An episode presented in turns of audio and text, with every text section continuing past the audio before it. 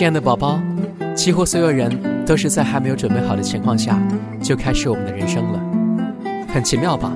吞感冒药前多少会看一下服药须知，搭火车前多少会看一眼时刻表的我们，会这么莽撞的就开始活了。我们哭了才知道这就是伤心，我们跌倒才知道这就是痛，我们爱了才知道这就是爱。会因为这样就需要一本导游手册吗？还是特别为所有像你这样还没有正式抵达的宝宝们，先举办一场行前说明会？我看是不必了，因为人生之所以值得活，就是因为人生是无法解说的。如果有人坚持要为你解说人生，坚持他握有唯一的正确答案，宝宝你听听就好，不要太当真。你也知道，他们自己的日子不一定过得很好，他们必须以指导员的身份才活得比较有把握。你的人生就是你的，你敢学到风的时候，风才在吹；你把宇宙放在你的心里，宇宙才存在。其他的，别人替你决定的，别人替你相信的，别人替你承认的，你也许要背负，但是时候到了，你也可以放下。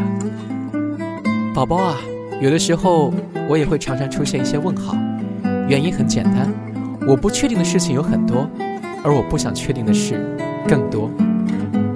我只是比你早到而已，我也会比你早走。我趁着比你早到的这些时间，提醒你一些人生不易错过的事，以及另一些最好是错过的事。因为和你说话，我才有机会常常回想最开始的我。你让我记起了许多我已经忘记很久的事情，亲爱的宝宝。